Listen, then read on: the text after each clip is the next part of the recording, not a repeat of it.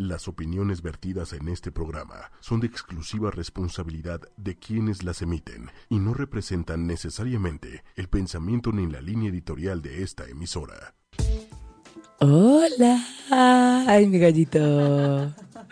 ¿Cómo están? Muy bien, te extrañé mucho, qué bueno que ya estás de regreso. Yo también te extrañé mucho a ti, a la estación, al programa, pero me la pasé a todas. A todas, como dice mi abuelita. Así, así, así me gusta a mí también.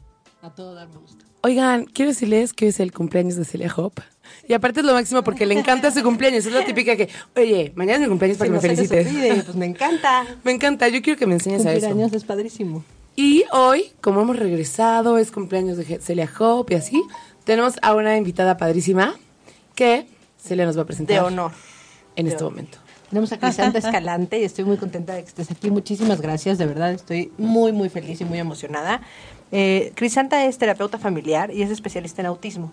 Hoy vamos a platicar, ella tiene consulta privada, pero además da talleres y haces como un chorro de cosas, ¿no? Pues así, ni hablar. Es lo que me toca hacer. No, bien padre, porque así da como mucha información. Y hoy vamos a platicar de la importancia del juego en los niños. Así vamos es. a hablar de niños regulares hoy y pues otro día te invitaremos a platicar de autismo. Feliz de la vida. Felicidades, Celia. Muchas Y gracias por invitarme. Yo feliz de la vida de platicar con ustedes dos. Muchas Eh, gracias. Gracias. Bienvenida. Entonces, a ver, hoy vamos a platicar de la importancia del juego en los niños, ¿no? Así es. ¿Sabemos cómo más o menos se deriva todo el programa? O sea, ¿en qué subpuntos más o menos? Vamos a ir platicando. ¿O va fluyendo? Vamos, va, va a ir fluyendo y Crisanta va a ir como llevando un poco el... Nosotros podemos preguntar Buenísimo. y Crisanta es quien nos va a platicar del tema como muy a profundidad. Perfecto, claro que sí. Bueno, pues la idea de platicar del juego es porque, bueno, como papás tenemos siempre muchas dudas del desarrollo de nuestros hijos, ¿no? Y de que si su comportamiento, su lenguaje, el desarrollo cognitivo se va dando de la manera más normal o adecuada posible. Entonces, yo creo que el juego es una de las herramientas más naturales que el niño tiene y que nos da muchas pautas de cómo se está desarrollando el niño en el día a día. Entonces, bueno, pues el- la intención, la intención de, de platicarlo hoy es justamente para darles algunas pautas de cómo estas capacidades lúdicas o estas conductas que se van desarrollando o el niño va aprendiendo a través del juego nos van dando eh, información importantísima del desarrollo del chiquito en muchísimas áreas. ¿Qué se espera, no? O sea, ¿a Así qué deben es. jugar los niños? ¿O qué es lo que más comúnmente juegan los niños a cierta edad? Exactamente. ¿Cuál- cuál es- ¿Y cómo también podemos nosotros como papás involucrarnos con esto, no? ¿Con Así ellos? es. Sí, porque tú puedes ir observando el juego del niño. El niño todo el tiempo está jugando. Es una actividad 100% placentera, Sí. ¿no? No es algo que al niño obligas a hacer, ¿no? O sea, el niño es voluntario el juego.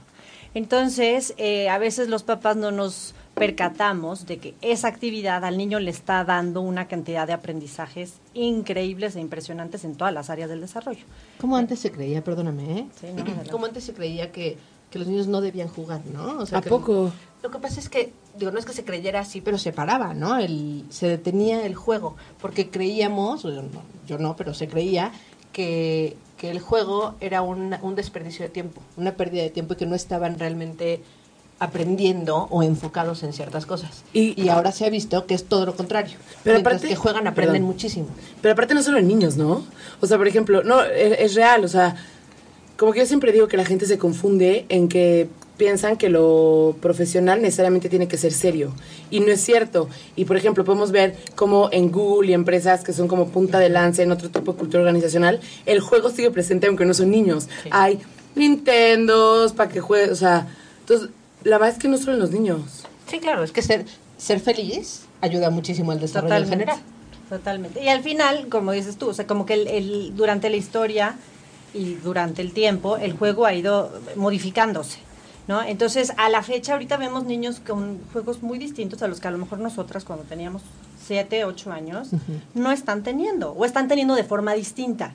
Ahora los niños son muchísimo más, eh, eh, ¿qué- ¿cómo les puedo decir? O sea, como que sus juegos son más distintos. O sea, por ejemplo, el iPad, ¿no? Sí, sí, sí, sí. O son juegos un poquito más solitarios. Para ti eso- No es jugar a, la, a las escondidillas en la calle como... Así es, ya no son juegos distinto. tan tan físicos, es decir, no es que no los hayan, no los hagan, pero se han ido dejando atrás, ¿no? Se sustituyen por otro tipo de juegos. Y desde tu punto de vista, ¿eso es positivo o negativo? No, mira, eh, desde mi punto de vista yo creo que cada tipo de juego, hay muchos tipos de juegos, que ya los iremos describiendo poco a poquito. Pero cada juego cumple una función esencial y central en el desarrollo del niño. una de las funciones centrales es el desarrollo de habilidades sociales. O sea, si un niño se la vive en un juego solitario, todo el tiempo jugando solo, los iPads, ¿a qué te obligan? A tener un juego solitario, a no interactuar, a no compartir, a no comunicar. Es decir, el niño sí, o sea, sabemos que es como nuestra, nuestra nana perfecta el iPad y que cuando vas a comer y que cuando tal y cuando quieres tener al niño tranquilo. Sí, lo entretiene. lo entretiene, porque pues sí, es un juego y sí puedes bajarle la aplicación maravillosa, pero al final lo que uno quiere es que a través del juego el niño se comunique, comparta, desarrolle eh, empatía, ¿no? Sepa autorregularse. Aprenda a negociar. Totalmente. Entonces, a nivel social, el, el, juego le da muchísimos aprendizajes al niño. Es decir, todas las competencias sociales se dan desde que el niño, bueno, desde que el niño es un bebé, o sea, desde los primeros meses el niño empieza a jugar con la mamá y a partir de ahí el juego social va evolucionando. Entonces, obviamente que claro que a la fecha hay que estar conscientes que los juegos en la actualidad son completamente distintos. Pero, ¿puedo hacerte una pregunta que a lo mejor me pega? ¿Y te pega? Bueno, no, no me va a pegar, porque estamos jugando. Ah. Pero, por ejemplo, no, no estoy a favor de que los niños estén con una iPad todo el tiempo, solo ahorita me pregunté a mí misma y me dije a mí misma. Por ejemplo, los juegos eh, en un iPad también tienen como su parte online y también tienen que, o sea, te, socializas con gente que no conoces, ¿no? Por un lado. Y por otro lado, mi pregunta principal fue, ¿y qué si más bien la sociedad está evolucionando? Y al final, la, la forma de relacionarse a las personas también está evolucionando. Totalmente. Entonces, a lo mejor no está tan loco, ¿no? O sea, cada vez más la gente hace negocios por internet sin conocer a las personas, conoce a personas por internet y luego, ya sabes, que si, si tampoco está tan descabellado y más bien va más ad hoc con hacia dónde va la sociedad. Claro, no, no, te voy a decir, yo creo que eh, eh, la idea es que el niño vaya empatando un poco lo que es el juego social, el juego vivencial, y obviamente estamos en una, en una era en la que, bueno, pues evidentemente todo lo que tiene que ver con este online electrónico pues es la realidad del niño no lo podemos eh, no le podemos cerrar esa, esa vía de juego Así es. Entonces, bueno, pues eso, eso lo tenemos que, lo tenemos que, de alguna forma yo siento, y, se lo digo mucho a mis papás o a los papás de los chiquitos con los que trabajo, es que no se lo vas a limitar, no, no se lo vas a, a, negar, pero sí. lo tienes que limitar en cierta forma. Y perdón, aunque el mundo fuera hacia allá, también necesitan habilidades sociales, porque aunque no sea físicamente, tienes que interactuar. Pero con esos juegos también interactúas. No, por eso, pero tienes que aprender a interactuar de una forma apropiada para poder relacionarte. Y entonces si vas a hacer un negocio, no es, no es lo mismo si yo no tengo técnicas de negociación que aprendí de alguna manera con otros seres humanos, tal vez no me va tan bien, ¿no? O sea, creo que son, o sea, creo que son herramientas que te sirven sea como sea. Y ojalá que no lleguemos a... O sea, que también es eso, ¿no? De tener un poco o, o, o, darle un sentido distinto a la sociedad. Sí, yo creo que si lo dejamos así, si los niños juegan solamente en el iPad, a lo mejor estaríamos destinados a llegar a una, a una sociedad así, pero tampoco, o sea, sabemos que no, no es lo que, o sea, las, personas somos seres sociales. Total. Y yo creo que un, juego no sustituye al otro, ¿no? O sea, al final, también te voy a decir, digo, yo me acuerdo cuando yo estaba muy chiquita, no voy a decir mi edad, pero es casi como la de Celia, pero cuando éramos muy chiquitos, a ver, empezaba el Nintendo, o sea, estábamos iniciando esa, esa etapa, ¿no? Y entonces se fue complementando el juego. Ahora, bueno, pues claro que como están todas, todas estas este, cuestiones modernas, pues claro que el niño también las va incluyendo en sus, en sus repertorios de juego. Pero sí definitivamente siento que no pueden sustituir el desarrollo normal del juego porque le da habilidades al niño que de otra manera no va a adquirir. ¿no? Entonces, es decir, con, a través del juego el niño aprende a ser flexible, aprende a planear, aprende a resolver problemas, a engancharse, a autorregularse, en fin, o sea, es una lista interminable de las cosas que el niño aprende y que por eso creo que mucho de la, de, la modificación en cuanto a los sistemas educativos y de las escuelas se han ido hacia ese sentido. Es decir, antes nuestras escuelas eran tradicionales, ¿no? O sea, la maestra estaba enfrente, todos teníamos que hacer lo mismo de la misma forma, no se había o no se respetaba tanto los niveles, ni los estilos, ni las necesidades de aprendizaje de los niños y creo que el, el, darnos cuenta de la importancia del juego, pues tiene que ver con que eh, eh, el, niño aprende de manera significativa, contextualizada, eh, se engancha mucho más fácilmente y el aprendizaje se da de forma natural. Exacto, su curiosidad los lleva. Así es. Así es. Sí, que eso es lo que está Entonces creo que el- el- por eso ahora las escuelas pues ahora tienen estos programas mucho más eh, lúdicos. Dinámicos. Así es, así es, y que tienen una base en cuanto al desarrollo del juego importantísimo. Bueno, ¿y cómo lo aterrizamos? Ahí vamos. Ok. Ya. Ah, Vamos yo toda así de, pero ya quiero, ni mamá soy, pero pues, está, está bueno saberlo. Está bien para que juegues con los míos, así es que aprende. Así es. Bueno, pues les puedo decir, a ver, eh, es importante como papá darse cuenta cómo el niño va jugando y cómo el niño va desarrollándose eh, de forma lúdica, ¿no? Entonces, cuando nosotros vemos un chiquito de siete meses, un bebé de siete meses, a partir de ahí es cuando el niño empieza a desarrollarse y empieza a tener sus primeros juegos en solitario y en social, ¿no?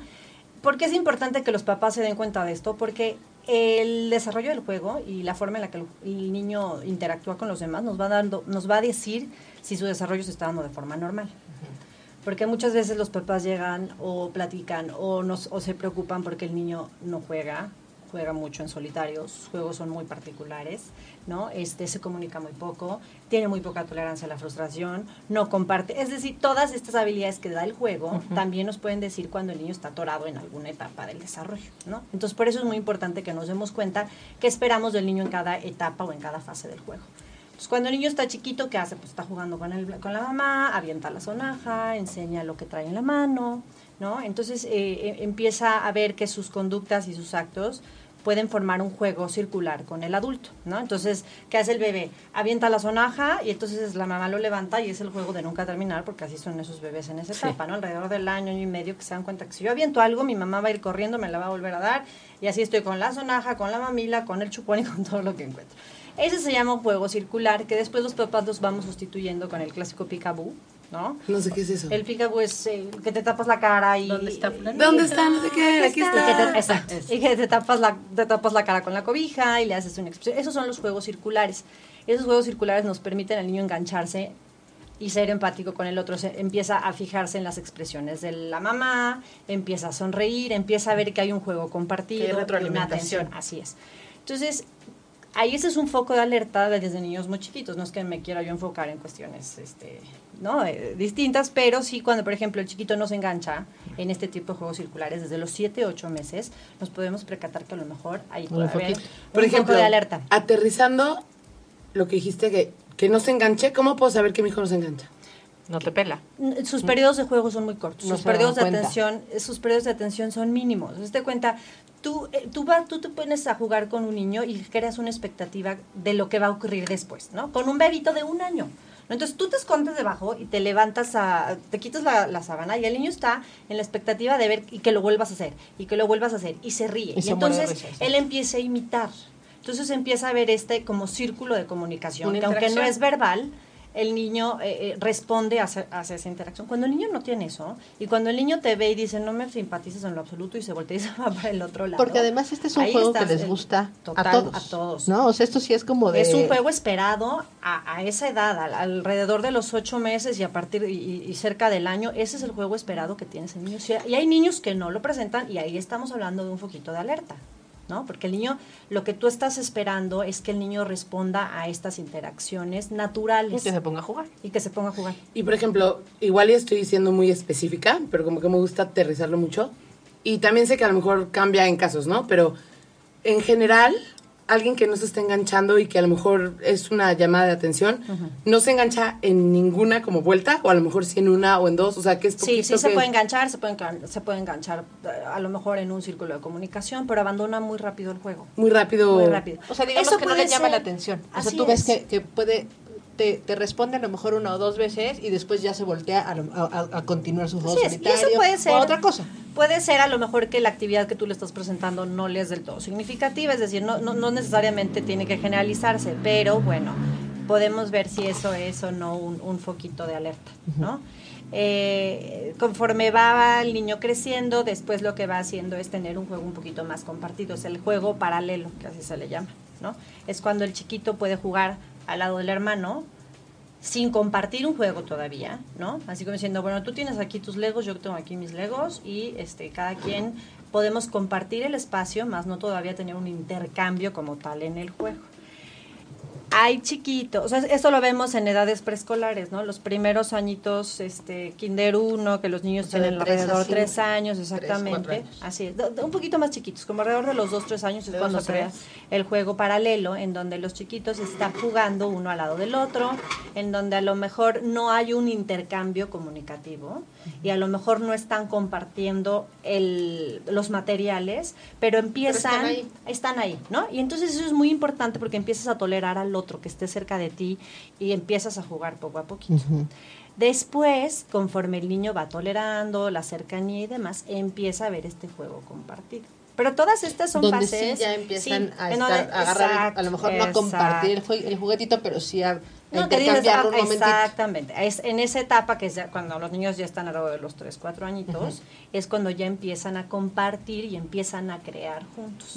y, y, y al mismo tiempo los juegos siguen siendo muy concretos, ¿eh? O sea, te- tenemos que hablar de que, bueno, primero es un juego muy, muy funcional completamente concreto.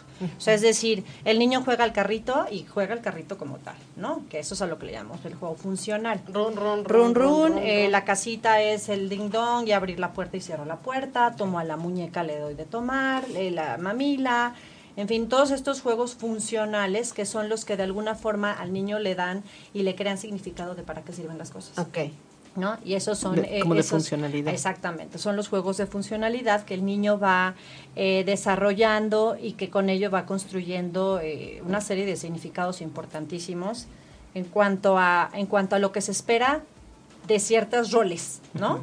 O sea, el juego funcional es juego a la mamá, le doy de comer, juego al cochecito, empujo, en fin. Y poco a poco, es- pero todos estos son como prerequisitos. Abre la puerta, Así entra. es, así es, como muy, muy, muy concretos. Después de eso, el niño empieza a crear un juego muchísimo más simbólico. ¿no? Pero todo esto lleva muchos años, es decir, o sea, no el niño de repente llega a dos años y ya tiene un juego simbólico, ¿no? Sino que como que hay una serie de prerequisitos, tiene que ir madurando un proceso para que el otro se vaya dando. Que el juego simbólico es ya cuando hacen toda una, una estructura de juego con, con muchos, ay, lo voy a decir, iba a decir con muchos símbolos, ¿no? Como su nombre lo indica. total, total. Este, pero, pero es como que empiezan a inventar cosas, Así ¿no? Ya, ya hacen toda una historia y, y todo eso. Y para eso tienen que entender cómo funcionan las cosas Exacto, en por eso Así antes. es. Exacto. Antes, antes el niño tiene que haber eh, tenido este juego funcional para saber que la mamila es para tomar leche, que el cochecito es para empujar, que la escobita es para barrer, ¿no? O sea, que es todo y ya lo que después juega y ya que después tiene la casa y en la casa hay un bebé que y come además totalmente. Y además el juego simbólico lo que lo que le permite al niño es a imaginar.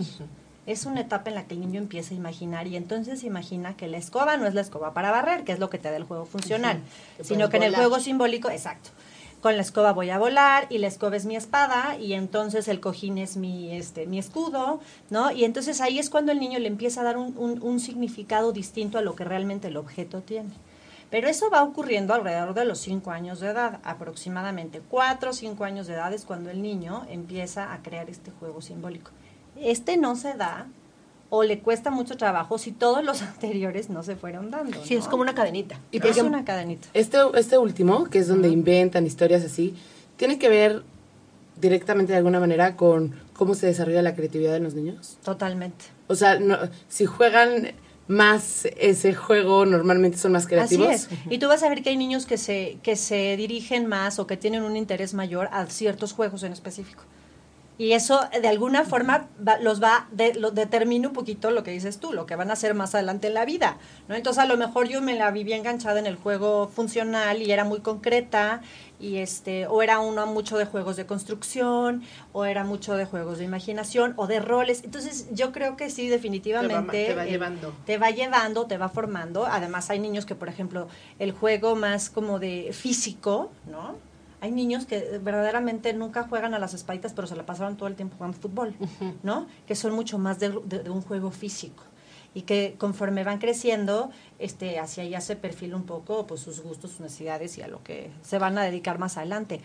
Y hay otros chiquitos que el, el juego motor, ¿no? Todo lo que tiene que ver con el desarrollo motor que nos da el juego, es cuando son torpes, cuando somos torpes Sí. en, en el No desarrollo gusta, motor, no, ¿no? nos gusta, ¿no? Pero hay un hay una parte, en- sobre todo en la parte preescolar, en donde este juego motriz eh, pues es esencial. El niño rueda y vamos a jugar a que corremos y a que saltamos y a Sí, que además es que nos a trepamos. Y entonces hay unos niños que dicen, pero ¿por qué no juegas? Pues porque a mí no me gusta trepar, no me gusta correr, soy muy torpe, me caigo, no puedo, ¿no? Y entonces el niño se va perfilando o se va dirigiendo hacia juegos que él puede dominar. Porque al final el niño no es que juega y al día siguiente juega otra cosa y al día siguiente juega otra cosa. Tú puedes observar al niño y repite, Así y es. repite, y repite. Así como repite las películas y repite las canciones. Sí, bueno, igual repite el juego porque tiene cómodo. que ir dominando Claro. también ciertas habilidades que el juego te da. A ver, una pregunta un poco confusa. Que sería mi pregunta de ¿qué fue primero el huevo y la gallina? O sea, a ver, ¿el niño por su personalidad se va inclinando más a unos juegos que a otros? Sí. O por ejemplo, tú como mamá puedes influir también en eso. Por ejemplo, si por alguna razón yo veo que mi hijo no es muy creativo, o sea, ¿se puede aprender esa parte? Si a lo mejor tu hijo no es muy creativo, lo puedes poner a jugar mucho juegos simbólicos para que lo desarrolle. Sí, te voy a decir porque a veces es muy importante que trabajemos en el desarrollo de juegos que, de los que el niño no es muy hábil, porque cada juego te desarrolla ciertas habilidades, tanto cognitivas como sociales, que es como lo más importante que queremos que el juego desarrolle, y hasta lingüísticas. Eh, sí, sí, como dices tú, si es un niño que es poco creativo, bueno, pues a lo mejor no lo vas a volver el niño más creativo ni el más imaginativo, pero al final el juego es social, entonces si el niño va e interactúa con otros niños, no va a poder ser o no va a poder participar de esos juegos con los demás. Entonces sí es importante que le demos, este- por eso Como existen mucho herramientas ahí. estas, estas, estos talleres de eh, habilidades Habilidades sociales, sociales. que son a través del juego, porque al final, digo, el niño es- está en, una, en un, en un eh, contexto social en la escuela Creo que mi pregunta así específica. específica es, ¿lo que juega el niño es un resultado de lo que el niño en su forma más nata es o es una causa que tú puedes alterar para que el niño sea otra cosa después? A ver, es como, es como todo, ¿no? Ahora sí, ahora sí que es como todo. Ajá. No, no, pero es que sí, cuando te sientes cómodo en algo, tiendes a hacerlo más, ¿no? En lo que no soy bueno, pues no me encanta enfrentarme a eso. Entonces trato de evitarlo un poquito para Sentirme bien. estar en un lugar donde yo puedo estar más cómodo y más tranquilo y desarrollarme más, este, más a mi gusto, ¿no? Por decirlo de alguna forma. Sí, sí podemos, o sea, si tenemos un chiquito que es muy concreto, pues tal vez sí podemos jugar nosotros con él para desarrollar un poquito más la, la imaginación y hacer juegos así como de la espadita y de la escoba y la brujita y no sé, ¿no? Como, como para fomentar su imaginación y crecerla, pero creo que el niño de todas formas busca su, su estado Su de zona de confort. confort, ¿no? totalmente. Y eh, hay, o sea, creo que hay una, o sea, creo que tenemos que respetar eso, pero también como para fomentar la autoestima y, y- y aumentarla, explicarnos, ¿no? O sea, como, pues sí, a veces nos cuesta un poquito más de trabajo y, y también que él vea cuáles son los avances que él ha logrado, por ejemplo, en, un, en, en algo, en algo motriz, ¿no? Si es pésimo para lo motriz y empiezas a, a- a fomentarlo, pues que él se dé cuenta cómo a lo mejor sí no llega a su expectativa, que es la amiguita de junto, pero él cómo ha mejorado, ¿no? O sea, cómo cuando empezó a lo mejor no podía rodar y ahora ya puede rodar muchísimo más que antes, es, así ¿no? Sí, mira, eh, al final esto que dices de la zona de confort, el niño eh, podría estar ahí eh, enganchado horas jugando, pero al final no le, no, no, no le desarrolla otras habilidades, que es lo que queremos, a nivel social, a nivel comunicativo, a nivel de lenguaje. Si, si yo me quedo en mi zona de confort siempre, si yo me quedo en mi zona de confort siempre, este, pues no aprendo, no desarrollo eh, nuevos aprendizajes, ¿no? Que eso es lo que el juego le Busca. da al niño, así es. Entonces, conforme el juego es más simbólico, conforme el niño eh, se ve obligado más a crear, a imaginar, a construir, entonces también su lenguaje se va volviendo mucho más rico. Se va dando cuenta, o sea, si, si asociamos el desarrollo del juego con el desarrollo del lenguaje, también vamos a darnos cuenta que van muy de la mano también. Claro. ¿no? Con- eh, si el juego es funcional y concreto, el lenguaje es, Es muy funcional y concreto, sí. El niño en ese entonces tiene dos, tres años, entonces ahí el niño lo que empieza a adquirir son esta parte como la semántica del lenguaje, o sea, como lo- el ¿Para qué significado muy concreto, palabras muy concretas, la estructura del lenguaje es muy sencilla. Y después, conforme el juego se va volviendo mucho más significativo, el lenguaje va teniendo una estructura mucho mayor. Ahí es otra pauta para los papás para darse cuenta si el desarrollo se está dando de forma adecuada, ¿no? En el, en el chiquito. Es decir, mi, mi hijo siempre juega lo mismo, no se comunica bien, cuando quiere jugar con otros no le entienden, ¿no? Eh, no comprende las reglas del juego. Y entonces esas son otras pautas que nos están dando el, el desarrollo del juego para darnos cuenta si tenemos que hacer una intervención específica en el chiquito. ¿Nos podrías platicar, del- al principio dijiste que hay como chiquitos que a lo mejor tienen juegos muy particulares que son como una llamada de atención? ¿Nos podrías platicar como juegos o casos, ajá, en Sí, donde... seguro. Mira, eh, generalmente esperamos que los niños tengan este desarrollo y que el- haga el uso del juego funcional, ¿no? Es importante darnos cuenta que también el niño explora el juego cuando estamos hablando de un niñito de un año y medio, ¿no? Entonces, el niño agarra el juego y a lo mejor los papás le compran el juego más maravilloso, ¿no? En donde le tiene que pegar con un martillo y la pelota cae y rebota, ¿no? Se prenden luces, todo es maravilloso. Y el niño explora el juego, el explora el juguete, lo avienta, le pega, eh, el, el cochecito no lo usa para rodar, sino que él nada más está rodando las, las llantitas. Hay una etapa en el juego que es normal, Que es de descubrimiento. que es de descubrimiento. Entonces, yo golpeo el juego porque yo, yo golpeo el juguete contra una superficie porque quiero ver, es causa y efecto, ¿no? Le pego, suena. Ajá. O sea, si yo hago aunque el esto, juego no suena. está, exacto, aunque el juego no está diseñado para ello. Entonces, eso es normal. El problema es cuando el niño, después de cierto tiempo, sigue enganchado en ese mismo tipo de juegos. A mí me ha tocado papás que llegan, eh, o sea, que eh, eh, cuando estamos haciendo toda la historia clínica y les pregunto, ¿cómo juega tu hijo? ¿Juega tu hijo? Sí, sí juega. ¿Cómo juega? Bueno, pues alinea coches, ¿no? O los pone en fila, o rueda las llantas, o me los deshace todos y los vuelve a construir. Si el niño está en una etapa en la que eso es normal, no hay ningún problema. Pero cuando tú me estás hablando de un niño de tres años y medio y el niño rueda las llantas del coche, cuando Sí, en no esa el etapa el niño ya está empezando a tener un juego un poco hasta simbólico, entonces dices, no, ¿cómo? ¿No? Está, eh, ahí estamos hablando de una inmadurez en ciertas áreas del desarrollo y probablemente se puede o no asociar a, a- alguna problemática en específico, ¿no? Entonces, esos son algunos focos de alerta. Cuando el niño no es capaz de tener un juego paralelo, cuando el niño no es capaz de tener estos juegos circulares como los que decíamos cuando eres muy chiquito, en donde te hago la cosquilla y me escondo y tú vas y me buscas, y el niño no se engancha, cuando el niño no es capaz de engancharse, cuando durante el juego no hay una sonrisa social, no tiene un contacto visual, no hay una respuesta emocional, porque al final, digo, si el juego es divertido para ti, yo me muero de risa Claro. contigo. Y si tú te caes, bueno, yo soy empática y te digo qué pasó y te exacto. ayudo, ¿no? Sí, sí, sí. Entonces, cuando ves al niño que no está teniendo estas respuestas. Como la respuesta todas- social, ¿no? Así es. Respuestas sociales, respuestas comunicativas.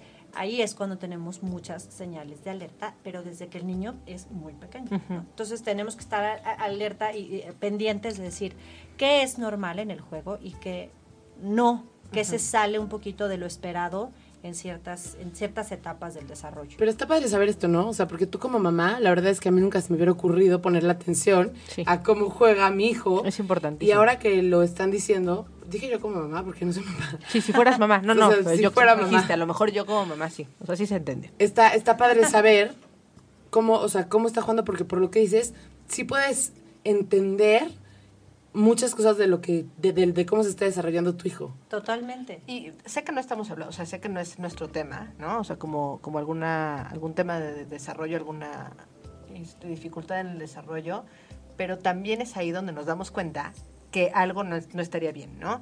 Y entre más chiquitos lo, lo detectemos, podemos como buscar ayuda. Así y es. entonces también es- se ha visto que los chiquitos que tienen atención pronto salen adelante mucho, mucho, más más fácil. sí. Así es, totalmente. Y además, nosotros somos las primeras figuras con las que los niños juegan, ¿no? A veces los papás no, se nos olvida cómo jugar, que esa también es una cosa Sí. súper difícil. Eso es dificilísimo, ¿no? dificilísimo. A veces tú ves a papás, eh, yo lo veo a veces en consulta que les digo, bueno, pasa y juega un ratito con tu hijo y te das cuenta que el papá sufre porque ya se le olvidó cómo hasta, ¿no? Imaginarse cosas o son eh, muy concretos, Sí, sí, o, sí, ¿no? sí. Al final como que van perdiendo estas habilidades de juego. Pero creo que sí, sí es importante que como papás nos demos cuenta, porque como somos los primeros que estamos interactuando con ellos, los niños lo que hacen, bueno, los chiquitos desde que son muy, muy pequeños, eh, se, se adaptan y se enganchan a lo que el adulto le da, ¿no? Nosotros somos capaces como papás y como adultos de ponernos un poquito a su nivel, de poder nivelar el juego, ¿no? A lo mejor si el niño se aburre, tú Buscar otra modificas, cosa, sí. Pero cuando el niño se va y juega con sus amigos, los amiguitos no tienen esa capacidad, ¿no? O sea, Si nos enfrentan ahí no- sí solitititos. Totalmente. Entonces, tú como adulto también le vas dando esta capacidad al niño de autorregularse. El niño constantemente se frustra durante el juego Sí. y quiere dominar y pone sus reglas y no y, y- y generalmente nos ha pasado cuando un niñito te invita a jugar te dice y sale que tú eres y tú pones y tú dices Y tú dices, respondes ¿no? sí y en el momento en el que tú le propones algo distinto eh, se frustra No, no, no, no. A ver, vamos a hacer o- esto y mejor. abandona, Sí. ¿no? Y abandona. Entonces, a lo mejor como adulto tenemos esta capacidad de ir regulando con el niño esta- estas conductas, decirle, mira, a ver, el Ahora chiste yo quiero del decir juego, esto. totalmente. Eso se lo vamos enseñando al niño. A veces el niño lo aprende, eh, a- a- ahora sí que en la, en la experiencia y en el día a día, a golpes en la escuela, ¿no? Un Y, a- y el niño que no es, exacto, y el niño que no es capaz de regularse, el niño que no es capaz de ceder, el niño que no es flexible en el juego, tiene muchas broncas en la interacción con otros niños. Oye, ya me preocupé cañón. Siento porque para que el día, para el día que sea mamá no puedo hacer cómo jugar. No, o sí sea, vas a saber. ¿cómo, No cómo, te preocupes. Cómo, cómo, cómo tiene que jugar un papá? O sea, le puedes... Así es lo que está, lo que está diciendo Crisanta es, o sea, los niños de pronto tú, te sientas a jugar con una Pero niña. ¿cómo empiezas? No, no, pues es que es, es natu- o sea, tú te sientas a jugar con ellos. Tú, desde que es bebé, te pones en el piso sentada con los juguetitos y, ay, el juguete. O sea, no, no vas a. Obviamente, a un bebé de siete meses no le vas a decir, este juguetito iba a no sé dónde y compraba. No. No, pero uno de cinco años. pues ese sí es juego, juego. O sea, que tú eras tal y yo era tal. Generalmente ellos ponen las reglas y es lo que está diciendo Crisanta. Ella- o sea, tú llegas con tu hijo de, seis- de cinco años y él te va a decir, tú eres Juanita. Y entonces ahorita yo voy a venir corriendo y te voy a quitar tu juguete y tú me vas a decir, no, amiga, regrésame mi juguete. Y, o sea, como esa es la interacción. Ellos ponen las reglas. Sí, Si no pero ponen- es ahí donde, dice, nosotros como, como adultos tenemos la capacidad de decirle, oye, pero ya me cansé de que yo siempre sea la golpeada, de que yo siempre sea la que dijo, y yo también a veces quiero decir lo que yo quiero, o a veces me toca también a mí el juguete. Como fungir un poco como otro niño, Ajá. digo, sin ponerte en, en- o sea, como un niño siendo un adulto, pero sí para darle tolerancia a la frustración, para saber que de pronto puedes negociar y aunque tú seas la mamá, pues tampoco vas a decir todo lo que quiere cuando quiere y vas a ser el mismo personaje siempre. O sea, también a veces tú- como adulto te sientes incómodo, ¿no? O sea, si, eres el que siempre le toca que le digan cosas feas, pues tampoco me gusta. Sí, no, y además un poquito lo que decías tú. A veces el niño no siempre dirige, ¿eh? También tienes Mm. los, el caso opuesto. Eso es lo que te iba a preguntar. ¿No? Si, si vamos a jugar y el niño no te propone, ¿cómo empieza? Totalmente, porque entonces ahí también estás viendo que hay una carencia de habilidades sociales, Sí. en donde lo- eh, de habilidades sociales y habilidades de juego. Sí, sí, entonces él- ahí estamos en, en- en- ahora sí que en el sentido de un niño que está esperando a que tú todo el tiempo le propongas que es mucho más pasivo, su, su rol en el juego es mucho más pasivo y está esperando que tú propongas, que tú le digas, que tú le dirijas, que tú tal. Entonces, vamos a, vamos, ahora sí que como adulto lo que es, es completamente distinto. Como adulto tienes que hacer la otra parte, ¿no? La contraparte. Ahora, ¿tú qué quieres ayudarlo, impulsarlo, darle pautas. Muchas veces lo que, lo que hemos en la terapia es darle repertorios de juego al niño cuando los tiene, ¿no? Dependiendo cuál sea el caso. En el caso de un chiquito que siempre es, que es muy inflexible, que, que es como muy obsesivo en sus juegos, que es muy repetitivo, que siempre es lo mismo, sobre las mismas, sobre el mismo contenido, la terapia o el juego que hacemos, yo como terapeuta y la persona que es el papá, lo que tiene que hacer es crear un repertorio mayor, pero dentro de los intereses del niño, para que el niño se sienta feliz y se sienta seguro. Al final el niño está en una zona de confort y lo que queremos es como generar nuevos aprendizajes sin llevarlo a una zona de juego De en donde el niño se estrese y se angustie. ¿no? Entonces a lo mejor hay chiquitos que prefieren estar en un juego con otra, con un niño más y ya. Pero entonces de repente lo invitan a la fiesta y ahí este cinco niños, todos corren, las reglas son muchísimas, no sé qué, y entonces el niño se siente muy angustiado porque prefiere un intercambio y una, una este, un juego un poquito más controlado y sin menos eh, este, estímulos, exactamente, que él no puede tolerar. Perdón que sea repetitiva con mi pregunta. No, no importa. Pero sigues quedar claro, por ejemplo. O sea, me gustaría que si yo ahorita soy mamá y justo voy a jugar con mi hijo o hija y justo me tocó un hijo que no propone, ¿cómo empiezo? Imaginándote un juego tú. O sea, es que tienes que hacerte como un objetivo. ¿Nos, nos puedes Mi dar como algunos es- tips de juegos? Porque es que tienes razón, se nos- Sí, a los, sí.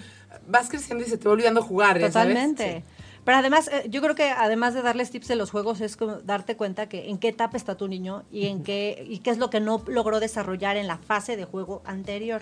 O sea, si es un niño que ni siquiera sabe manipular, manipular los objetos correctamente, ni hacer uso correcto de ellos, Empiezas eso, ¿no?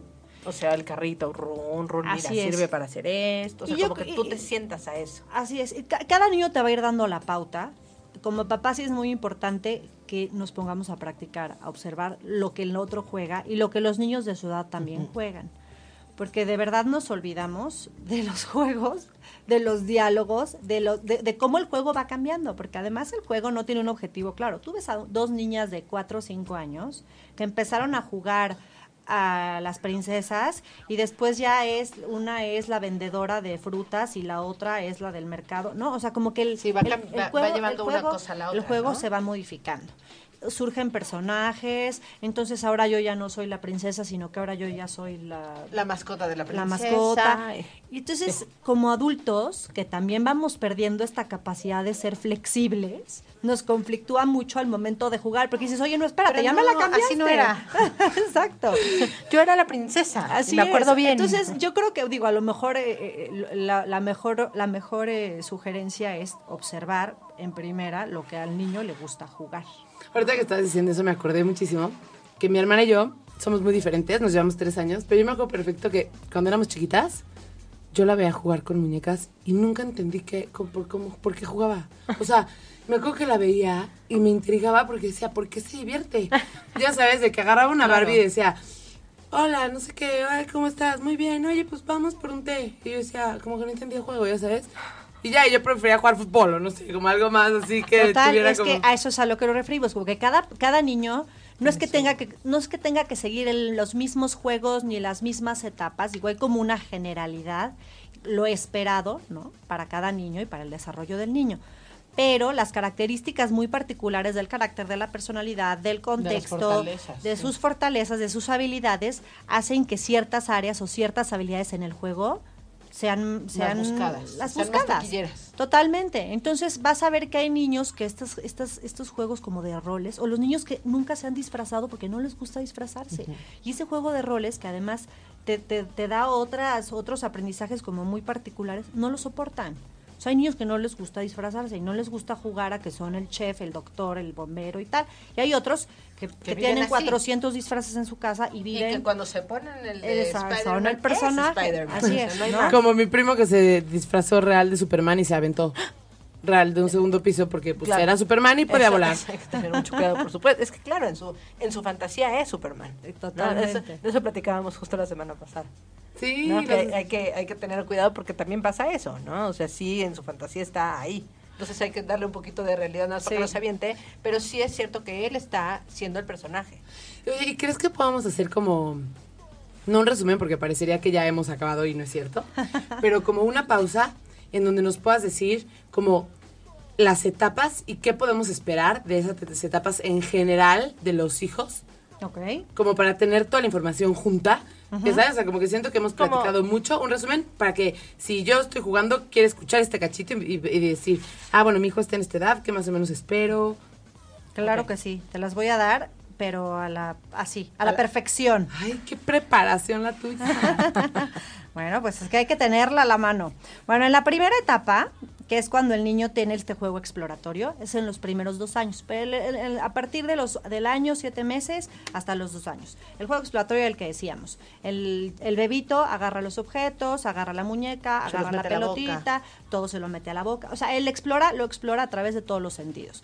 Lo golpea, lo chupa, lo huele, lo avienta, y entonces está explorando el juego. Y eso se da en los primeros en los primeros años, el, el primero o el segundo año. Después viene este juego de causa y efecto que va muy de la mano. Todos los juguetes de causa y efecto son los que le regalamos a los niños, como a los, al- los clásicos juegos que dicen 18 meses en adelante, son esos, en donde apachurras el botón, salta algo. Avientas la pelota, se regresa por un túnel. Le pegas y hace cuic, cuic, cuic. Exactamente. Todos esos juegos de causa y efecto le permiten al niño tener un control de el objeto y de anticipar, Lo que va a pasar. que eso es muy importante en el aprendizaje del niño. ¿Esta es la segunda etapa? Esa es la segunda. Podemos hacer, regresar rápido a la primera y que nos digas en las etapas las señales así como las alertas. Ok. En el juego exploratorio, bueno, generalmente en el juego exploratorio lo que hace el niño es explorar el objeto, aventarlo. Eso generalmente vemos que siempre ocurre, aun cuando el niño pueda más adelante presentar alguna alteración. Eso es como lo más básico. Así es, pero ah, yo creo que antes del juego exploratorio podría ser este que yo les comentaba, que es el juego circular. En el juego circular lo que hacemos es que se, creen, se crean estos círculos de comunicación. Aunque el niño no es verbal, el niño te responde ante u- algo que tú le estás diciendo. Interactúa. Exactamente. Entonces, yo le hago cosquillas y el niño me voltea a ver y se muere de la risa. Y entonces a lo mejor te hace un ruidito queriéndote decir que quiere, quiere más. más. Ese es un círculo de comunicación. Y entonces lo que hace la mamá es volverle a dar, hacer cosquillas y demás. Lo mismo ocurre con la mantita, lo mismo ocurre cuando me escondo y me, y- y- me asomo. Todos esos son los juegos circulares. Cuando el niño no se engancha, cuando el niño no responde, cuando el niño abandona muy rápido el juego, e- esas son como las primeras respuestas sociales que el niño tiene eh, a, a nivel emocional, se ríe. Cuando el niño vemos que no está haciendo eso, es cuando ahí tenemos una pequeña de alerta. Perfecto. Y que no hay juegos circulares. ¿Esto hasta qué edad es más o menos? Esto es generalmente de, a partir de los siete meses y alrededor del año y medio. y del año y medio en adelante son los que, como Son los los dos años. ah, el, exploratorio, poquito, sí, ¿no? sí, sí, como que se, se, se contraponen un poquito, se, se, Se enciman, se empalman, exactamente. Eh, El, el juego exploratorio, ese generalmente cualquier niño lo hace y no necesariamente nos va a presentar una señal de alerta, a menos de que el juego exploratorio se quede en exploratorio y el niño tiene tres años y, Y sigue, sigue. explorando el objeto. Es decir, que el niño sigue con el carrito nada más golpeándolo o nada más girándole las llantas. Sin función. Sí, y no puede ser al revés, o sea, no puede ser que no exista ese juego exploratorio que debería de, existir. generalmente todos los niños, de verdad, eh, si hay un juego exploratorio. Ok. Porque agarran el objeto, lo manipulan. así. Lo manipulan. Muy, muy de la mano con ese viene el que yo te decía, que es el juego de causa y efecto. Ese lo hacen con los, con los juegos que están creados para esa función o con cualquier otro objeto. Que puede ser, lo aviento de la cuna, mi mamá me lo avienta. Te aviento la pelota, tú me la regresas. ¿no? Todos esos son juegos de causa y efecto. Hay algunos que son individuales o Y personales. tengamos paciencia, ¿no? Como mamás. Así a veces es. ya, te, frustras, pero tiene, jugando". pero tiene una razón de ser Claro. tanto a nivel social como a nivel comunicativo, porque el niño se da cuenta que su conducta y algunas de las cosas que hace tienen una respuesta en el otro. Y no quiere decir que sea caprichudo y que quiere el niño aventarlo y que se lo traiga la mamá. Así es, pero además es Cuando una es así, no. Exacto. O sea, cuando está jugando a eso, Así no. es. Es una etapa. y Lo que ocurre es que cuando estás en el restaurante ya le levantaste siete veces la mamila, ya no te parece Ya, gracioso el juego. Sí, ¿no? Pero en general ese tipo de juegos sí tiene como un objetivo muy claro, en el cual el niño se va percatando que lo que él hace tiene una respuesta en el otro. ¿Hay manera de, de que haya alguna alerta ahí? En la de causa y efecto, pues a menos de que el papá no responda, ahí la alerta es para el papá. Nosotros tenemos que. cuando los papás son los ahí. que, así es, cuando los papás vemos que son los que no responden ante esos juegos. O no puede ser, por ejemplo, que sea un juego de que le apachurras y algo salta, ¿no? Así es. Y Eso que cada vez que le apachurras el niño se asuste, como que no entiende que... No, es, es normal, es normal. El- la idea de ese juego es que el niño vaya teniendo un control sobre Lo que va a pasar. sobre lo que ocurre. Pero si le sigue apachurrando y se sigue asustando, no te daría a entender que pues no está entendiendo. Bueno, puede ser, pero a lo mejor puede ser ahí asociado a una cuestión sensorial, que a lo mejor hay una, un, una- un estímulo visual, un estímulo auditivo, un estímulo de otro tipo que no procesa adecuadamente. Ok. ¿no? Y entonces también vamos a, en esta parte de la- del, del procesamiento sensorial nos vamos a dar cuenta que hay juegos que tienen mucho que ver con movimiento vestibular y propioceptivo y que el niño se marea y que el niño no tolera y ahí es, digo, eso es un poquito a lo mejor, digo, lo vemos desde muy chiquitos, pero también nos es una señal de alerta de que puede haber una alteración a nivel sensorial, ¿no? Ok, esta que decíamos de causa y efecto es hasta los dos años, más o menos.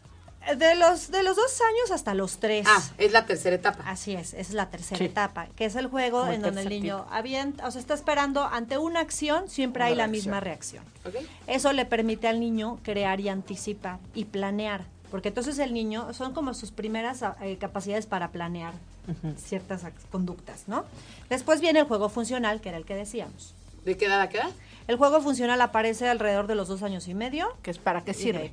que es para qué sirven las cosas. O sea, Entonces, el coche, los ruedas. coche, la muñeca la arrullo, con la escobita barro, con la jarrita sirvo un vasito de agua. Ese es el juego funcional. A partir de ahí el niño va generando conceptos, se va dando cuenta también de la funcionalidad de las cosas, es decir, para qué sirven y cómo puedo hacer uso de ellas, tanto en el juego como fuera de ello.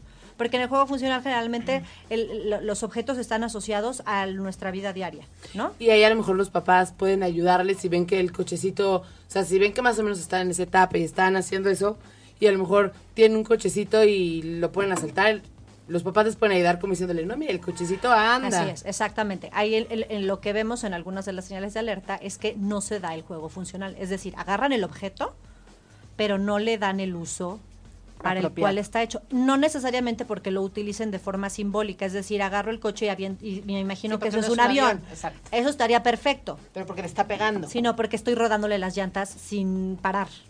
Entonces, ahí nos estamos dando cuenta que además eh, es un juego repetitivo sin ninguna Es funcionalidad. como el exploratorio, ¿no? O sea, lo que decías, Sí, que justo se es quedó como en el ahí. exploratorio y no avanzó. Así es, así y es. un tip para, para cuando corregimos ¿no? a, a nuestros hijos es no no es no es así sino mira este rueda También de esta podemos, forma ¿no? también podemos.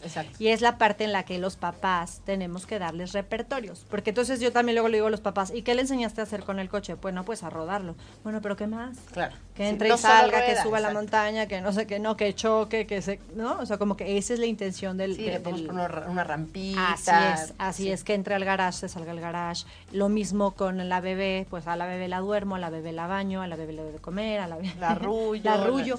Y es, es, o sea, ahí es- nos imaginamos perfecto a la chiquita de tres añitos o de dos añitos y medio que está con la bebita y está haciendo toda esta imitación del adulto de todas las acciones, ¿no? Y por ejemplo, también a través de ese juego funcional, nos podríamos...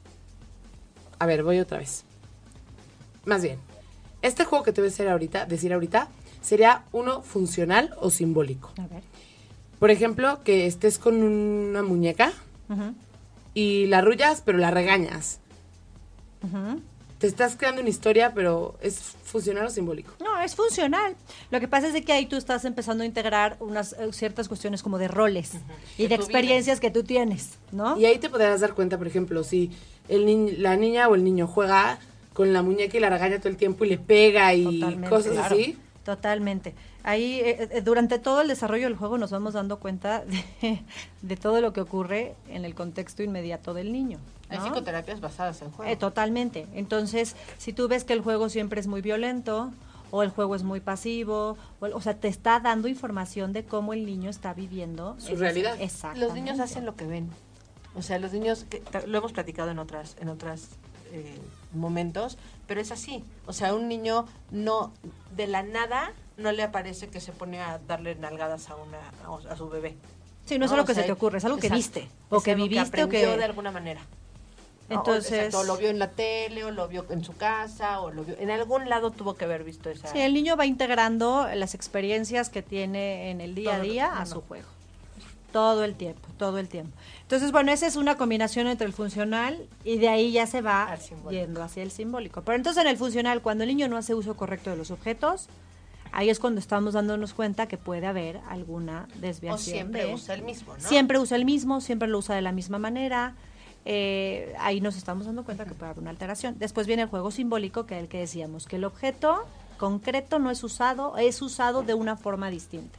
Entonces, esta pluma para el niño que está aburrido, bueno, ahora ya no le sirve para nada gran cosa, pero bueno, yo me acuerdo que cuando eras más pequeño, te agarrabas el plato y te agarrabas la pluma y entonces hacías toda una historia con la Sí. pluma y era mi varita mágica, pero también era mi espada, pero también era mi, ¿no? O las familias. Yo me acuerdo que yo jugaba en Claro. la clase. Mientras la maestra hablaba, y yo, yo me aburría muchísimo. Yo, yo jugaba con mis, así el rojo era la mamá, el negro era el papá. Totalmente. de verdad hacía Totalmente. Y, es, y fíjate, hay una investigación Una muy interesante que dice ¿no? que entre más haga el niño juego simbólico, el desarrollo del lenguaje mucho más este como narrativo es mu- mucho más rico. Ok. O sea, entonces entre más el niño sea creativo y demás, entonces claro, el desarrollo del lenguaje. Del lenguaje. Y el lenguaje es muy fuerte, mayor. ¿eh? Me doy cuenta, me doy cuenta. Lo que me parece bien. Bueno, entonces en el simbólico, generalmente si el niño no tiene las adecua o sea, como que el desarrollo en las previas, el simbólico se ve muy detenido. Entonces, también conforme este juego va creciendo el, a, nivel qué edad social, el simbólico es a partir de los cuatro años. Hasta. Es que ese ya se queda. la vida, claro. Ese ya Ay, se queda, ¿eh? Así, 40 años jugando a que el micrófono es un... Bueno, Pero- pero, pero es tú justo lo sustituyes el los objetos para una cosa para otra. No, pero aparte acabo de decir algo súper incongruente porque Lo acabas de una decir, manera de... eh, Las, las empresas ahora ven Exacto, esta es una manera de, de- de ser creativo, de encontrar... Sí, totalmente, Tienen totalmente. toda razón. ¿Ya ves? Entonces el juego simbólico te va a ayudar para la creatividad cuando eres mayor. Sí. Mira dónde estamos. Pero fíjate, ahí eso es muy importante. Te digo, o sea, por ejemplo, lo que tú decías, eh, cuando tú eras pequeño y tu juego simbólico era nulo y te costaba muchísimo trabajo imaginar, bueno, pues entonces cuando eres grande, eres como muy concreto, muy rígido. O sea, no, no, no, como que las cosas son para esto y no para esto otro también. Entonces podemos ser contadores, ¿no? Exacto. No, es que además por supuesto que es funcional, es ¿no? mucho O sea, más, bueno, claro, ¿no? Digo, tiene su propósito. te vas enfocando de vida, a, lo que, a lo que de más vida. te acomoda. Así es. Y bueno, conforme el niño va creciendo, va creando un juego un poco más social, más constructivo, este, y mucho más de ficción. El- eh, cuando el niño juega los juegos de ficción son los juegos de roles, cuando yo me disfrazo, cuando yo tengo poderes, cuando yo tal. Y, y este, y, y de ahí el, el juego se vuelve también físico, el juego de reglas. O sea, pero eso ya es cuando los niños están más grandes. Cuando tú pones un chiquito a un juego de reglas, a lo mejor un niño de 5 años, hacer un juego de reglas, que sería a lo mejor un juego como las traes, y entonces Ah. yo te toco a ti, entonces tú corres y después... Son tantas las reglas y tanta la estructura que Ya no tiene todavía la correr. capacidad. Así es, yo solamente quiero correr. Entonces el niño también necesita tener una serie de, de, de- de requisitos a nivel cognitivo, ¿no? Que tenga esta capacidad de planear, de anticipar, de ver qué se espera en ciertas situaciones, entonces es capaz. Oye, pero además, digo, en me, voy a ir a como muy profundo, pero todo esto va ligado con el desarrollo del cerebro, Totalmente. ¿no? Porque la última parte que se, que se Total. desarrolla del cerebro es la parte frontal, que es donde está todas estas, estas Todo ver con la habilidades, función ¿no? este, ejecutiva. Así es. Y eso es que además, digo, ahorita lo estamos hablando como en una parte, pero esto va muy de la mano con el desarrollo del lenguaje, con el desarrollo cognitivo, con el desarrollo eh, motriz. Claro, o sea, todo esto va a ayudar después para ser niños, o sea, para ser adultos y gente que planea, que, que es flexible en, en sus decisiones, Totalmente. que es, este, que puede estar en un salón de clases, que puede, que puedes, que puede tener una correcta o una apropiada desarrollo de la, lecto- de la lectoescritura, o sea, Totalmente. todo, o sea, viene, viene relacionado con todos los aspectos de la vida Sí, de los niños. Yo creo ¿no? que si tú, Bueno, si tú ves a un niño, si tú ves a un niño que juega mal o que no jugaba del todo bien cuando era chiquito, entonces cuando, cuando tú lo vuelves a ver de grande, de verdad te das cuenta que hubieron una serie de habilidades sociales que no adquirió. que no adquirió, ¿no? O que le cueste mucho más trabajo. O, una, o sea, por ejemplo, todo lo que tiene que ver con la solución de problemas, que eso lo vamos, lo vamos haciendo a partir de, de- de que estamos jugando muy pequeños. O sea, es decir, tú llegas y vamos a jugar a que tú y yo, so- o sea, empiezas a hacer una planeación. ¿no? Exacto. A partir de ahí, que eso tiene que ver con la función ejecutiva. Totalmente. Entonces tengo que planear y para planear qué necesito, cómo lo necesito y demás, entonces tengo que hacer un este una anticipación de lo que de lo que quiero, cómo lo quiero y a qué hora lo quiero. No puedo ser no puedo ser inflexible porque el juego se va a ir modificando. Por mucho que planee, el juego se va a modificar. Así es. Y, eso- si el juego no se... ahí- ahí ten- entonces tienes que desarrollar la flexibilidad. Y además tengo que estarme percatando que tú te la estés pasando bien. Eso tiene que ver con la teoría de la mente, con ponerme en los zapatos Empatía, del otro. exacto. ¿no? Con ser empático, con decir, híjole, le voy, a- voy a invitar a Celia a jugar, pero entonces si yo la invito, no es lo mismo que si invito a mi amiga María. Sí, a porque a gusta María... jugar a y María le gusta correr. Así es. Pero entonces ahí tú ya estás empezando a, a- a- a también a integrar elementos que tienen que ver con teoría de la mente, con yo me pongo en el lugar del otro y tengo que darme cuenta qué es lo que a ti te gusta y cómo te invito. Y entonces, si veo que te la estás pasando mal en mi casa, pues trato de hacer algo para que te la pases bien. Hay niños que no. Ay, mamá, es que no quiere Ya jugar no, mejor conmigo. ya no lo Ya no la quiero invitar nunca porque no quiere jugar a lo que yo le digo. Pero eso es parte del desarrollo hacer de, una las habilidad habilidades social, sociales. ¿no? Oye, tengo una pregunta.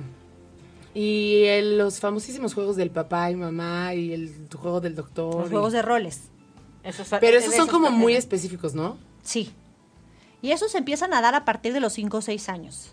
¿No? O sea, que ya el niño, además puedes integrar cuestiones muy funcionales, ¿no? Y empiezas a, justo lo que decíamos, es el mismo juego de la casita, pero aquí ya le estás integrando elementos muy concretos que además te dan información del desarrollo psicosexual del niño, ¿no? Que si el niño está eh, bien integrado en su género y en lo que a él le corresponde o no, y cómo lo está, exactamente, cómo, cómo responde a esos roles, este, pero es, es, yo creo que todo el mundo en algún momento jugó al doctor, al papá y a la mamá.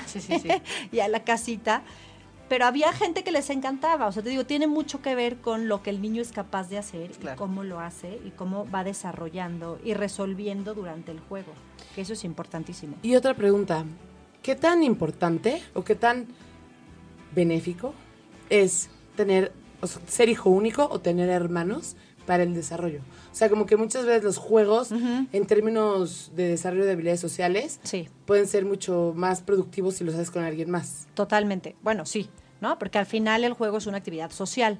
Aunque a veces hay una etapa de juego solitario en donde el niño observa y en donde el niño va adquiriendo habilidades, conforme el niño va creciendo, pues claro, ¿no? El juego es social, 100%. Y es muy chistoso, pero cuando tú estás, eh, tú puedes identificar muy bien en los juegos si es un niño el, el menor, el mediano, el grande, el papel que o, o, es un hijo único, porque claro que el, la forma en la que se desenvuelve en el juego es completamente distinta. No es que sea una regla general, pero muchas veces el hijo mayor, el que es el dominante, el que tal, es el que trata de llevar la pauta del juego, ¿no? En los hermanos más chiquitos son más obedientes, son mucho más flexibles, ¿no? Como que son más tolerantes. bueno, en el juego, ¿eh? No, me refiero a papás, o sea, como, como ante, sí, como que, como, claro, como que además son chiquitos que en cuanto a las habilidades sociales están acostumbrados a que pues ya tienes que compartir, ¿no? Ya estás y pues naciste para ser el menor y un poquito verte o dirigirte de por el otro. Y además también como que aprenden a defenderse, ¿no? Porque tuvieron la necesidad de defenderse a lo mejor del otro que venía y les quitaba el juguetito. Pero en, en alguna de las mayorías es como que tienden a ser más flexibles. Les digo, no es una, no, no podemos generalizar, pero sí nos damos cuenta que dependiendo del lugar que ocupan en la familia y cómo es su rol en esa familia, es el, el desenvolvimiento que hacen en el juego. Claro. ¿no? Y cuando son hijos únicos, sí es importante también inculcarlos o, o, este apoyarlos en, algún, en alguna parte como totalmente. con más amiguitos totalmente porque sí es verdad que los juegos del chiquito que es hijo único son distintos no o sea como que tienen mucho más desarrollada este juego en solitario muy bueno ¿no? Sí, pero les hace falta también toda la parte social que les da muchas herramientas de vida. Así es, así es. Digo, para al final son, son chiquitos que están en un ambiente social todo el tiempo y lo van desarrollando, pero es importante que estén atentos los Entonces, las mamás de hijos únicos ¿Cómo pueden reforzar eso? Pues mira, yo tengo la experiencia de muchos de los papás que tienen hijos que, o que tienen solamente un hijo, que son papás como un poquito a veces hasta más involucrados en el juego y en el desarrollo que los que tenemos más hijos. Y haciendo un poco el rol también de, de, hermanito, ¿eh? o sea, donde a veces hasta vas en el coche y quiero tal canción, espérame, vamos a jugar un ratito tú y un ratito yo. O sea, a mí me gusta también esta y luego te pongo la tuya. Totalmente. O sea, como si frustrándolo un poquito, como si fuera haciendo tú el juego de un hermano para que no sea tampoco tan inflexible, ¿no? Así es, así es. a veces los que son muchos hermanos, nos, los papás tienen esa, exacto, tienen poquito de esa parte ganada. Es decir, te vas a jugar con tus hermanos. Así es. Pero aún así es importante observar los juegos en los hermanos, entre los hermanos, para ver si eh, eh, en los dos chiquitos está habiendo una buena comunicación, si son empáticos, si resuelven, si comparten, si están desarrollando todas estas competencias, tanto sociales como comunicativas. O a lo mejor el mayor... es justo, a ver, ¿qué vas a decir? Porque se me hace que es lo que voy a decir yo. No creo, pero vamos a ver. Ah, a ver, que a lo mejor el mayor al principio está acostumbrado a ser el que marca toda la pauta y cuando va creciendo, los más chiquitos a lo mejor también van a no pelear por ese lugar, pero también a lo mejor quieren proponer y así, y el mayor se frustra y no...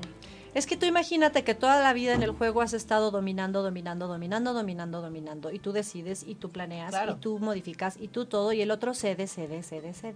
Bueno, eso si lo trasladamos a una cuestión laboral, laboral tú va a llegar un momento en el que te vas a enfrentar a alguien que te va a decir, a ver, no chula, tú no pones aquí las reglas, aquí las reglas las pongo yo. Y ya te sientes la persona menos eficiente en tu trabajo. Claro, Y o no te frustras, o, ¿no? O sea, como que la, No la- sabes ni cómo tomarlo. O sea, no, no puedes, a lo mejor ni siquiera te puedes enfrentar a eso. Así ¿no? es. Y el que está siempre acostumbrado a ceder, ceder en el juego, ceder en la no sé qué, y a ver, no, tú dime que no, lo que tú escojas. Vamos a jugar lo que tú quieras. Claro.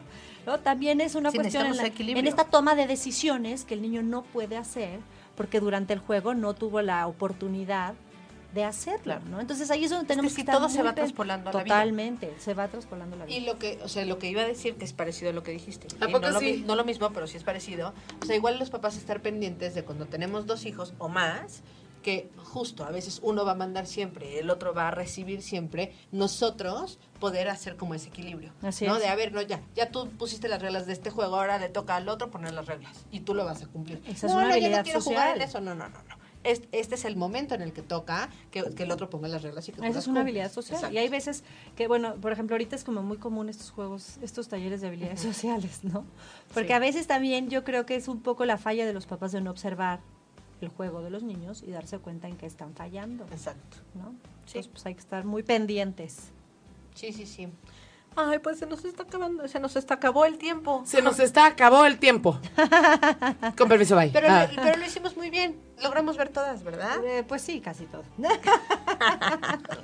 ¿Qué nos faltó, Cris? Nos faltaron muchas cosas, pero yo feliz vengo otro día y les Ah, bien. platico Me gusta, me gusta Sí, que también nos venga a platicar del autismo, que es un tema que a mí en lo personal me intriga Claro, quieran. muchísimo. Y aparte en México, según yo, como que todavía seguimos un poco en pañales, ¿no? Pues ya hemos avanzado mucho, creo. Mucho, mucho. Pero hay un camino muy largo por Sí. recorrer. Pero bueno, pues está Sí, trabajando sí. en ello a nivel legal y educativo. Pero con muchísimo gusto, feliz de la vida, vengo y les platico. Pues Buenísimo. encantados estaremos, ¿no? Oye, pues muy interesante, ¿eh? Todo esto. Padrísimo. Bueno. Gracias, Elia. A jugar. A jugar. Sí, Ese sería el también, también los hoy, ¿eh? adultos, ¿no? A jugar. todos a jugar. Sí. Si Sí. no te diviertes en la vida y si no juegas, pues qué chiste. La única forma en que los niños aprendan es jugando. O sea, no, A- aprendan a todo. Aprendan a lo académico, aprendan lo social, aprendan A todo tolerar, es jugando. A compartir, Sí. a ser Y empático. hay, me lo estoy volando un poquito, pero ¿hay como alguna corriente o alguna teoría a nivel eh, psicología organizacional en donde se aplique el juego? O sea, que a través del juego hagas cambios en la organización. Sí, que- totalmente. Bueno, muchas de las muchas de las empresas ahora contratan este empresas que se encargan de hacer como esta parte de unir el- los, los de equipos de, trabajo a través de dinámicas de juego. Digo, hay unas que están bastante mal llevadas y otras un poquito mejor. Pero claro, la intención es ir creando lazos, ¿no? Y, y- y estas habilidades que en muchos están perdidas no sociales. ¿no? Porque los, no estás acostumbrado a resolver en equipo, sino que estás acostumbrado a resolver de forma individual. Entonces, Individual. lo que se busca es justamente crear estas dinámicas a través de actividades lúdicas un poquito más dirigidas a los a los adultos, pero que buscan justo esto, ¿no? Como que crear lazos más fuertes. Muy bien, pues sí. Ay, pues muchísimas gracias. No, No, pues gracias a ustedes. Me gustó muchísimo tenerte por aquí. Qué bueno, Celia. Gracias por invitarme. Y también a ti, Didi, te- te Ay, extrañé ya muchísimo. sé. Y Aparte, feliz cumpleaños. me Muchas siento súper afortunada de compartir este cachito de día contigo en tu cumpleaños. Y otro al ratito, ¿no? Sí, sí. Muy bien. Pues Pues, bueno. muchísimas gracias por todo. Nos vemos la próxima semana. Besos. Bye. Yo bye. Bye, bye. Gracias. Celia, bye. Yo bye. Yo también, Lili, bye. Y Crisanta. bye, bye. Que estén muy bien. Gracias. Bonito día.